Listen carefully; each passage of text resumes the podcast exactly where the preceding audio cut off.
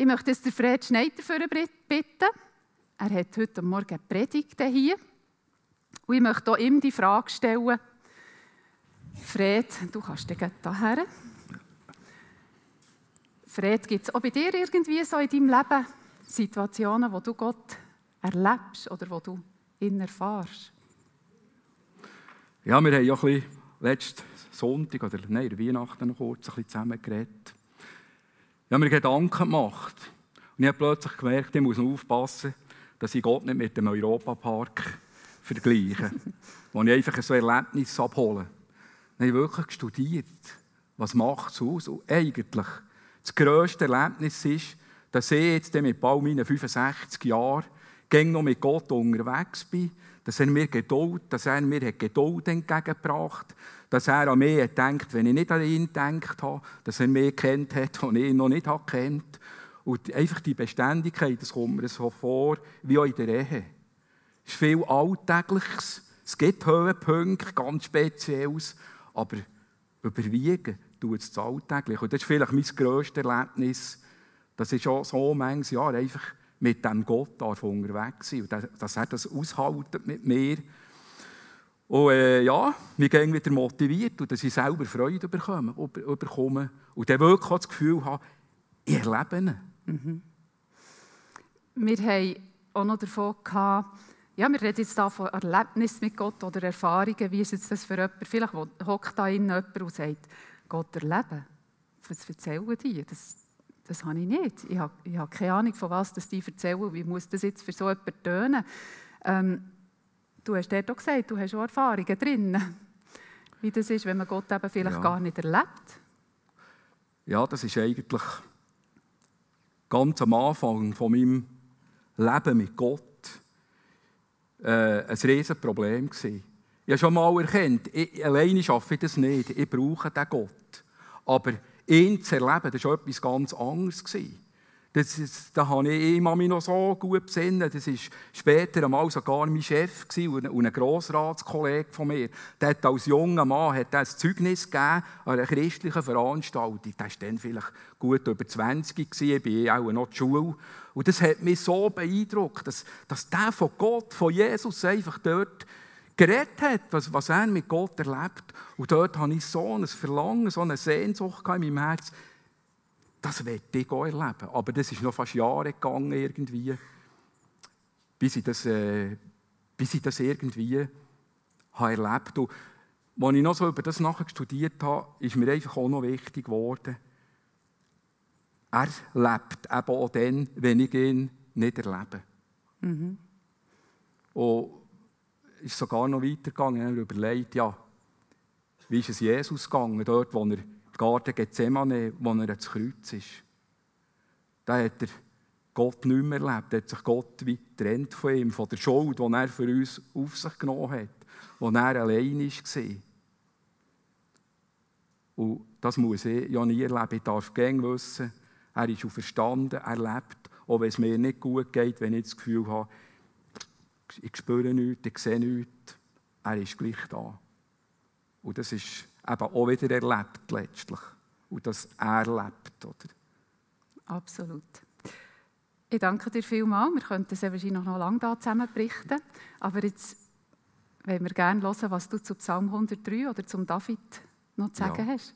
Merci, Fred.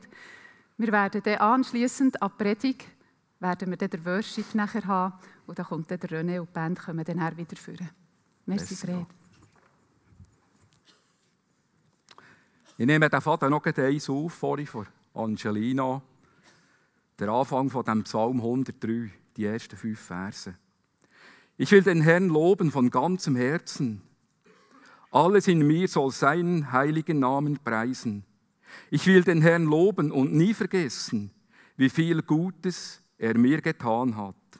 Ja, er vergibt mir meine ganze Schuld und heilt mich von allen, Krank von aller Krank allen Krankheiten.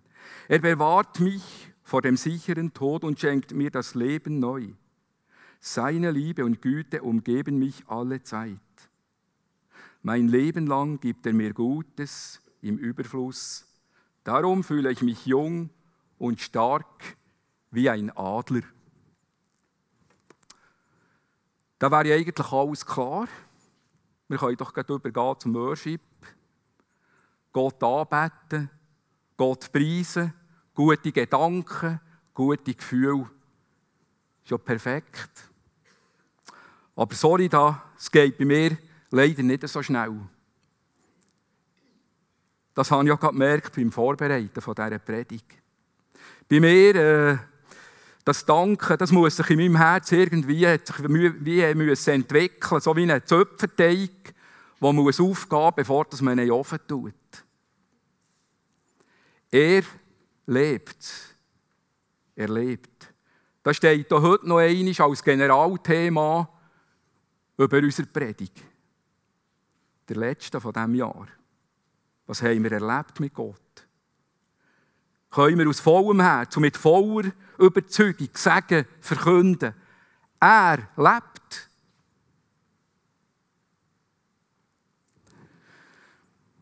Das halbvolle Glas, das kennen wahrscheinlich alle. Der Optimist, für den ist es halb voll. Und für einen Pessimist ist es halb leer. Aber was wollen wir streiten über das, wenn wir eine Bilanz ziehen? Die Tatsache ist, es ist nicht voll.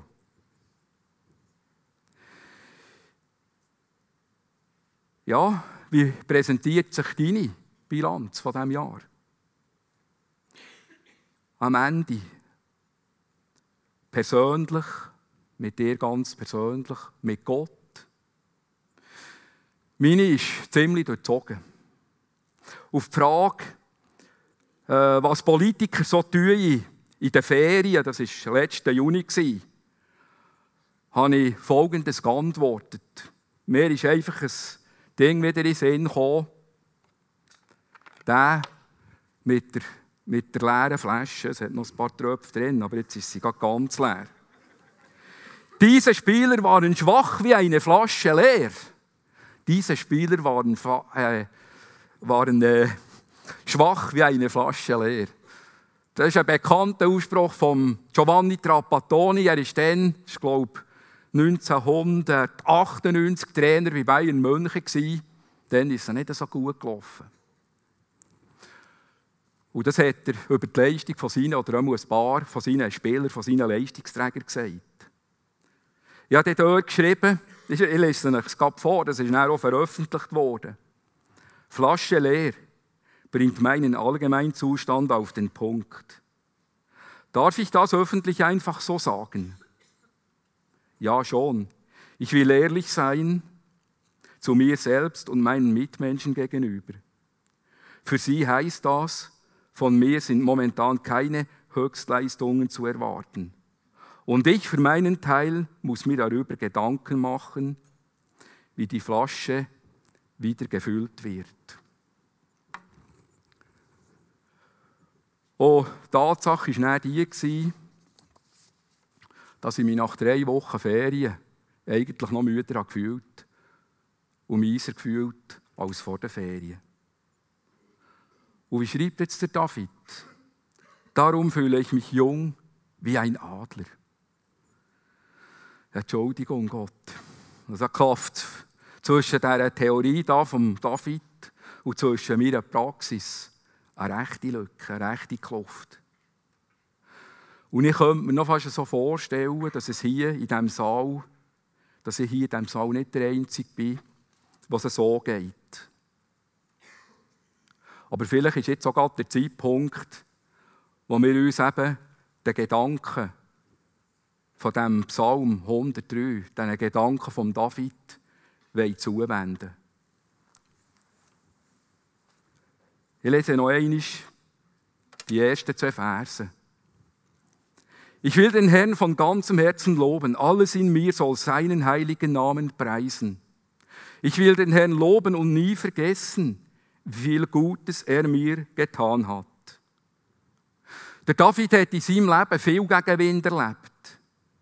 Gerade auch, weil er an Gott geglaubt hat, weil er mit Gott unterwegs war und weil Gott im Leben von David eingewirkt hat und quasi seinen Plan mit dem David verwirklicht hat. Und wir erinnern uns, erinnern uns es ist erst 14 Tage, wo wir haben gehört wie der David als König, als neu gesalbter König von Israel, acht Jahre lang war auf der Flucht vom alten König vor dem Saul. Aber das waren auch noch selbstverschuldete Lebenskatastrophen beim David, wo ihm Schwerheit arbeiten gemacht Folgen von Ungehorsam und von Sünde. Wir müssen nicht, in welcher Situation, oder auch ich weiß es nicht, ich bin ihm auch nicht nachgegangen, in welcher Lebenssituation und in welchem Alter der David war, als er diesen Psalm gedichtet hat, wo er ihn vielleicht wahrscheinlich auch gesungen hat. Mir persönlich kommen da Worte und Gedanken entgegen von einem Mann, der durch das Leben, der in der Beziehung mit Gott gereift ist. Da kommt mir eine, eine, reife, eine reife Persönlichkeit entgegen. Einer, der im Glauben gereift ist, einer, der ist weise geworden, wie es so schön heisst. Es ist ein Mann, der sein Wohlergehen nicht aus der spontanen, aus der momentanen Situation heraus definiert, sondern einer, der eben mal herhockt, einer, der zurückschaut, einer, der sich überlegt, was habe ich mit Gott erlebt. Und von dort her definiert er sich näher. Und nicht aus einem Moment heraus. Aus einem, auch nicht aus einem Gefühl heraus. Und der David denkt auch über Geschichte von seinem Volk und von seinem Leben nach. Und dabei entdeckt er viele Gründe, dass er Gott darüber loben und preisen und ihm danken.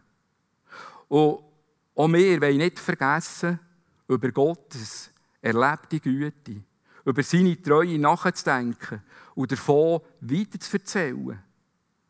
Ich denke, das hilft uns allen, dass wir ein zufriedenes, oder vielleicht muss ich sagen, ein zufriedenes, ein erfülltes Leben können führen. Und gerade am Ende des Jahres über die erfahrene Versorgung von Gott nachzudenken und ihm auch dafür zu danken. Ich meinte, das bietet sich in diesem Moment an. Der David, jeden Fall, der macht es. Wenn wir jetzt so die ersten zwei Verse von dem Psalm 103 lesen, bekommen wir irgendwie wieder den Eindruck, dass sich der David wie einen Opfer muss geben Über Gott, über seine Taten und die Bedeutung in seinem Leben nachzudenken. Wahrscheinlich ist es ihm vielleicht auch ein bisschen gegangen, wie bei mir, letzten Montag, als ich angefangen habe, letzten Montag Vormittag mit dieser Predigtvorbereitung. Du meinst, ja, da hast du viel zu sagen, da hast viel rauszunehmen. Plötzlich ist es so wie, wie leer. Es dich plötzlich, du musst alles so zusammenkrauen. Es ist kein Gefühl da, nichts.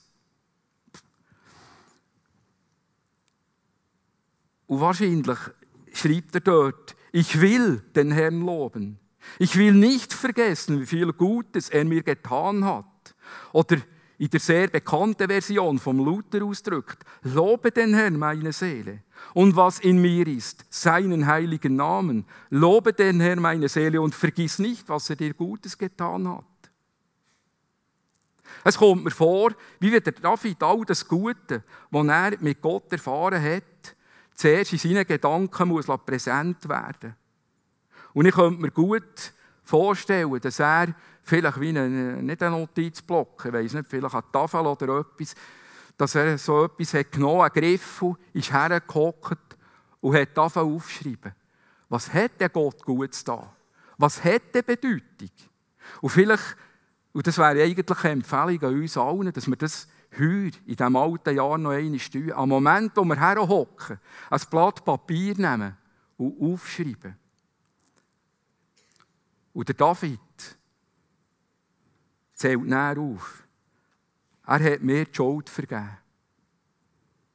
Er hat mich geheilt von allen Krankheiten. Er hat mich bewahrt vor einem sicheren Tod und schenkt mir das Leben neu. Seine Liebe, seht ihr, ich bin ein bisschen seine Liebe und Güte umgeben mich alle Zeit. Und mein Leben lang geht er mir gut im Überfluss. Und darum fühle ich mich jung und stark wie ein Adler. So eine Handvoll Gründe. Wenn noch so ein gutes können wir uns erinnern, dass wir das für uns mal so aufschreiben. Kannst du, könnt ihr das einfach so vorbehaltlos, vorbehaltlos jetzt unterschreiben, nachvollziehen, was hier der David aufzählt. Ich persönlich habe da so irgendwie wie vorbehalten, so gewisse Probleme. Und darum ist vorhin die Frage von Angelina absolut berechtigt. Und wenn du Gott nicht erlebst, wer kennt die Zeiten nicht, wo wir das Gefühl haben, wo ist der Gott? Ich spüre nichts, ich sehe nichts. Und jetzt kommt mir hier die Begründung von David vor, so wie ein Manifest, wie eine demonstrative Aussage über das Wirken und die Auswirkungen von Gottes Gegenwart in seinem Leben. Und der David begründet das Manifest. Er beschreibt, warum er Gott so erfahren und erlebt. Erfahren hat und erlebt. Und ein Punkt sehen wir im Vers 6. Der Herr hält Wort eine enorm wichtige Erfahrung, die der David mit Gott gemacht hat. Gott steht zu seinem Wort. Gott ist zuverlässig. Gott ist treu. Gott haltet, was er verspricht. Wir lassen mal die Aussage von David als eine persönliche Aussage von ihm so stehen. Weil es kann ja sein, dass hier an andere oder auch gar keine Erfahrung über Gottes Treue, über Gottes Zuverlässigkeit kannst oder willst machen. Wir lassen mal so stehen. Aber schon im nächsten Satz folgt eben eine Begründung von David, die viel weitergeht, die Bücher füllt. Und der zentrale Inhalt ist, es ist Gott selber, der sich mit konkreten Aussagen festlegt. Das ist jetzt nicht mehr der David, sondern das ist Gott selber. Und wir lesen dann im Vers 7, er, Gott, weihte Mose in seine Pläne ein und zeigte, zeigte allen Israeliten das Gewaltige, dass er gewaltige Taten vollbringen kann.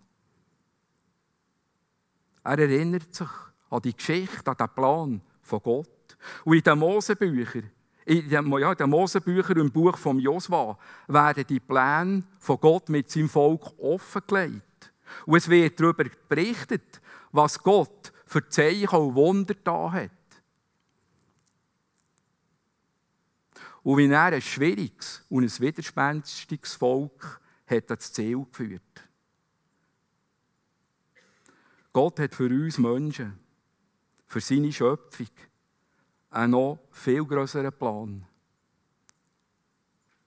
Und er hat für uns noch, hat für uns, ich würde sagen, noch gewaltigere Taten vollbracht. Und einige von diesen Taten stehen auch noch aus. Die gewaltigen Taten von Gott, die uns betreffen, finden wir zusammengefasst in den vier wichtigen Ereignissen wo wir dadurch erinnert werden, wenn wir jetzt wieder die neue Agenda vornehmen, ob elektronisch oder eine mit Papier, das sind wieder die vier Tage. Weihnachten, wir kommen gerade davon her, davon her. Ostern mit Karfreitag und Verstehung. Auffahrt, Pfingsten. Gott hat Menschen in seinen Rettungsplan eingeweiht. Und er will so heute ganz aktuell in, die, in seinen Plan einweihen. Er lässt sie wissen, wie er ihr Leben neu gestalten will. Und er will ihnen auch zeigen, wie sie ihr Leben neu definieren können. Wie sie einen ganz neuen, einen neuen Wert bekommen. Als Mensch. Und er hat sich auch vorgenommen, eben die Wiederherstellung vom Mensch, von der ganzen Schöpfung nach seinem Plan. So, wie er sich eigentlich Gänge ausdenkt hat. Und wie wir ihm halt dazwischen kommen. Der David hat Gottes Plan kennengelernt. Und er versteht sein Leben als ein Teil von diesem Plan von Gott. Und das Gute ist, auch wir sind ein Plan, ein Teil von Gottes Plan. Du und ich. Jeder Mensch ist im Prinzip ein Teil von Gottes Plan. An diesem Punkt stellt sich für uns die Frage, für dich, für mich, kennst du den Plan von Gott für dein Leben?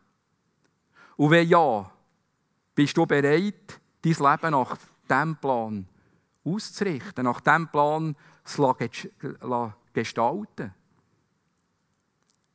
Als ich in der Vorbereitung dort war, wo ich die Frage für mich, für uns hier formuliert habe, ist plötzlich etwas passiert. Nämlich, er wusste, ja, das ist doch logisch. Ich will doch die Leute heute Morgen überzeugen, dass das eine gute Sache ist. Der Plan, den Gott für jedes von uns hat, der Lebensplan, umzusetzen, sich auf das Abenteuer einzulassen. Und plötzlich bin ich, ist wie eine, wie eine, wie eine, neue, wie eine neue Freude über mich gekommen, wie eine, wie eine Motivation. Weil ich habe dann auch angefangen in meinem eigenen Leben und habe gemerkt, ja, mal, es ist so, ich erkenne in meinem Leben, wenn ich zurückschaue, Gottes Plan. Und erkenne seine Handschrift und das in guten und in den schlechten Zeiten. Darum habe ich das vorhin gesagt, ich staune einfach über die Treue von Gott, wie er das mit mir bis zum heutigen Tag geschafft hat. Und wenn das vielleicht vorhin am Anfang der Predigt von mir her nicht so überzeugend tönt hat, so merkt ihr vielleicht oder fällt langsam an zu spüren, mein Herz ist warm geworden. Der Teig, das ist aufgegangen. Das ist reif für den Backofen. Und ich hoffe, dass ihr angesteckt werdet von dem, von dem Verlangen, euer Leben, dem äh, Plan von Gott anzuvertrauen. Ja, auch ich will der Herr von ganzem Herzen loben und nicht vergessen, was er für Gutes hat da für mich. Und eben, beim darüber nachdenken, über diesen Psalm, ist mir eigentlich auch klar geworden, wieso das passiert. Wieso das bei mir passiert ist. Wieso dass das auch bei dir passieren kann. Wenn wir das Leben am Plan von Gott anvertrauen oder anpassen. Weil jetzt heisst es hier im Vers 8, Barmherzig und gnädig ist der Herr, groß ist seine Geduld, grenzenlos ist seine Liebe. Genau so erfahre ich Gott immer wieder. Er begegnet mir als ein barmherziger, als ein gnädiger Gott. Wie manchmal bin ich in meinem Leben störrisch und hartherzig schon. Wie manchmal habe ich mit meiner Ungeduld andere in eine blöde Situation hineingeführt. Wie manchmal haben meine Worte verletzt. Es könnte jetzt eine lange Liste folgen von all dem, was mir nicht gelungen ist, was nicht gut ist gelaufen in meinem Leben. Aber über dem allem steht Barmherzigkeit und Gnade von Gott. Das ist die grenzenlose Liebe von Gottes Sohn, wo Gott mir in seinem Sohn Jesus Christus entgegenbringt. Als erstes Mal, dann als Kind. Und seitdem gang wieder wie neu. Wo, wo ich heute nur sagen kann, zum Glück bin ich nie an diesem Jesus vorbeigekommen. Der hat sich mir in den Weg gestellt, irgendwie. Ich, manchmal hätte ich wollen, aber er hat mich nicht durchgelassen. Das ist mein grosses Glück. Und seine Liebe für mich wo er dort bewiesen hat, dass er für mich tot ist am Kreuz. Die Tatsache, dieser Tatsache, der habe ich einfach nichts entgegenzubringen. Als mir selber herzugeben, meine Schuld, mein Leben ihm anzuvertrauen, eben sein Plan. Und da werde ich einfach wieder aufs Neue von dieser Gnade und von dieser Barmherzigkeit von Gott überwältigt.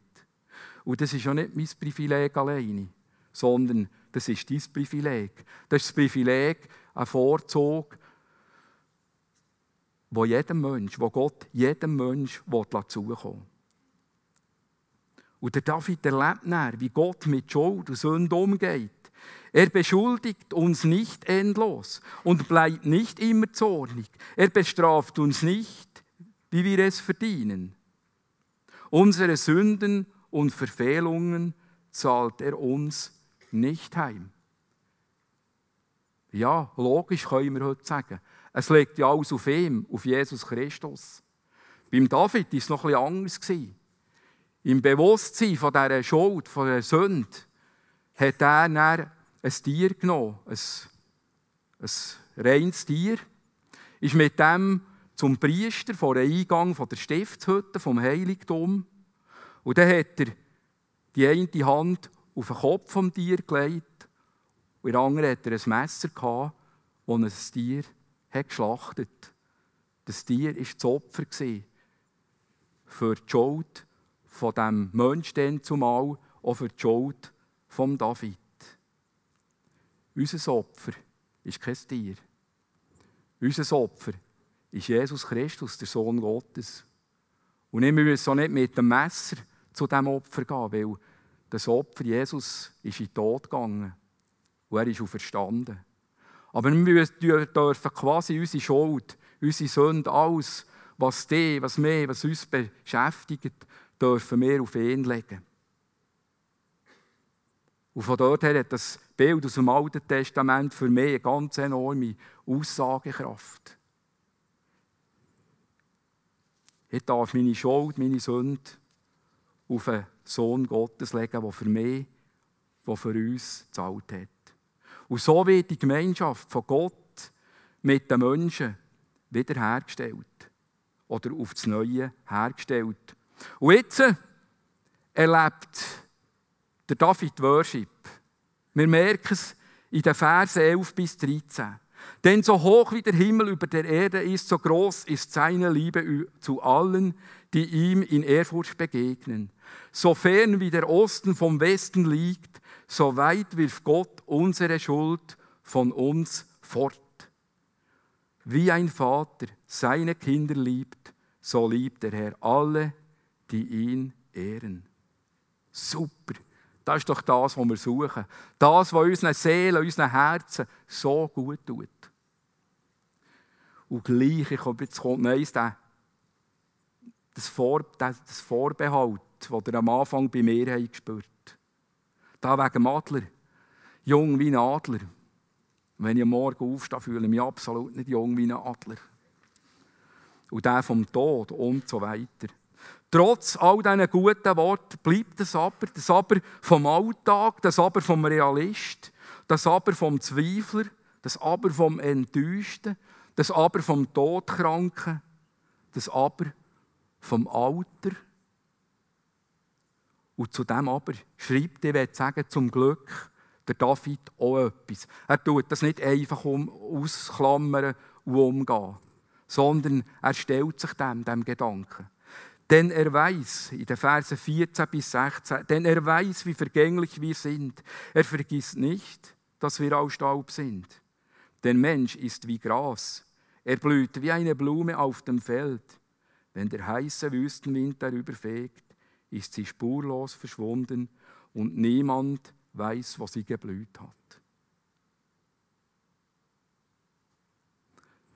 Ziemlich realistischer Gedanke. Ich habe mir überlegt, ja, wenn ich mal im Grab liege, dann geht es nach unseren Gepflogenheiten hier 25 Jahre. Dann wird das Grab ausgeräumt. Und wer denkt da noch an mich? Wo sie geblüht hat, verschwunden und niemand weiß, wo sie geblüht hat oder wo er gelebt hat. Das ist ein bisschen auch Lebensrealität. Ich glaube, auch über das ist gut, wenn wir nachdenken.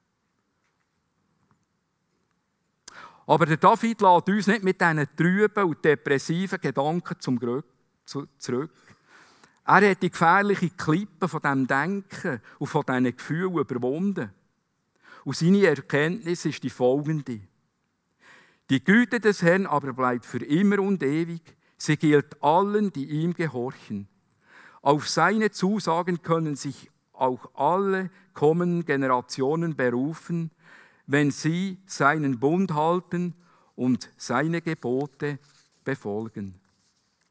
Und noch einmal weist der David auf das Einmalige von Gottes Plan her.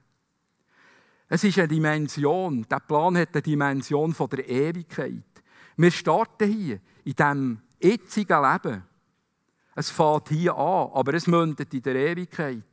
Dort, wo einmal alles wird sein, eben, wie es Gott sich vorgestellt hat, wie soll sein, mit uns, mit seiner ganzen Schöpfung.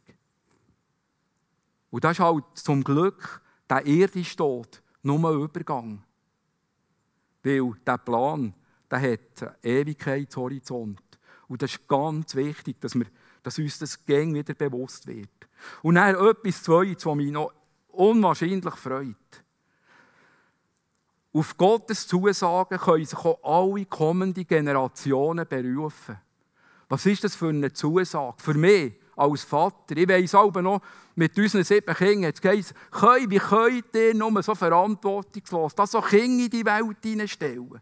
Und ich könnte mir vorstellen, wo Eltern heute mit kleinen Kindern hören, das vielleicht manchmal schon, wie könnt ihr nur Kinder in die Welt, in die böse Welt hineinstellen?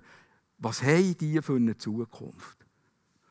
Mal, unsere Kinder hier alle in der EFG tun, die haben eine Zukunft. Die Zusagen, die wir hier haben, die uns der David weitergibt, die uns Gott weitergibt, die gelten für uns, die gelten für unsere Kinder, für unsere Grosskinder, für die Jugendlichen, für die kommende Generation.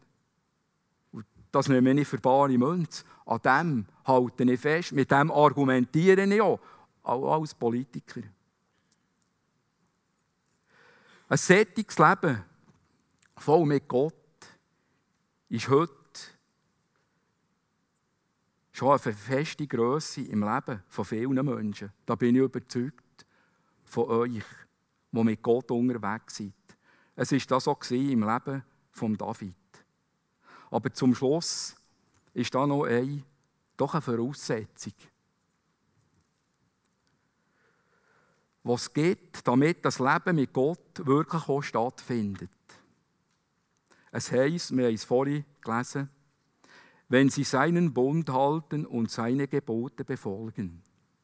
Der Bund, ein Bund. Und wenn wir die Bibel lesen, stellen wir fest, dass Gott seine Zusagen, sei es an sein Volk, sei es einzelne Menschen, gegen wieder mit einem Bund besiegelt hat, mit einer Abmachung, mit einer festen Abmachung. Und sogar Jesus hat die Praxis aus dem Alten Testament aufgenommen.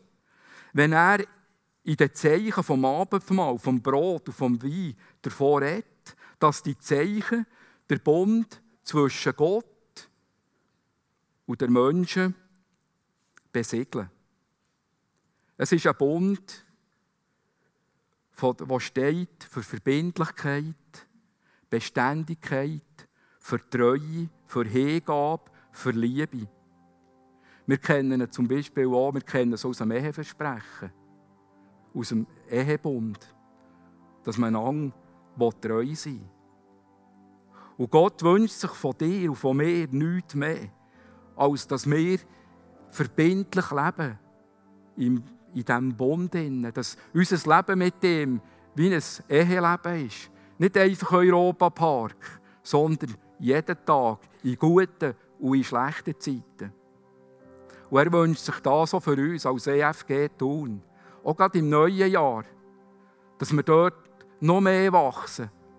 Dass wir hier nicht uns als äh, Mitglieder fühlen, sondern als Leute, die in einen Bund, in einen Bund eintreten sind mit Gott, mit seinem Sohn Jesus Christus. Und die diesen Bund verbindlich leben, mit allen Konsequenzen. Und es wird sich lohnen. Da bin ich, kann ich davon selber erzählen. Von Gott her sind alle Voraussetzungen gegeben, für ein gutes und erfülltes Leben. Es liegt jetzt an dir und an mir, dass wir das Potenzial, das, uns, das Gott in unser Leben hineingibt, dass wir das nutzen. Und dazu wollen wir uns auch gegenseitig ermutigen. Jetzt, wenn wir in Worship hineinkommen, wenn wir Gott die Lieder singen, wenn wir vielleicht in unseren Herzen beten, wenn wir zusammenkommen, hier in den Gottesdiensten, wenn wir miteinander unterwegs sind. Wir wollen uns ermutigen, diesen verbindlichen Bund mit Gott zu leben. Und dann werden wir reich gesegnet. Und dann können wir wahrlich sagen, ja, er lebt. Amen.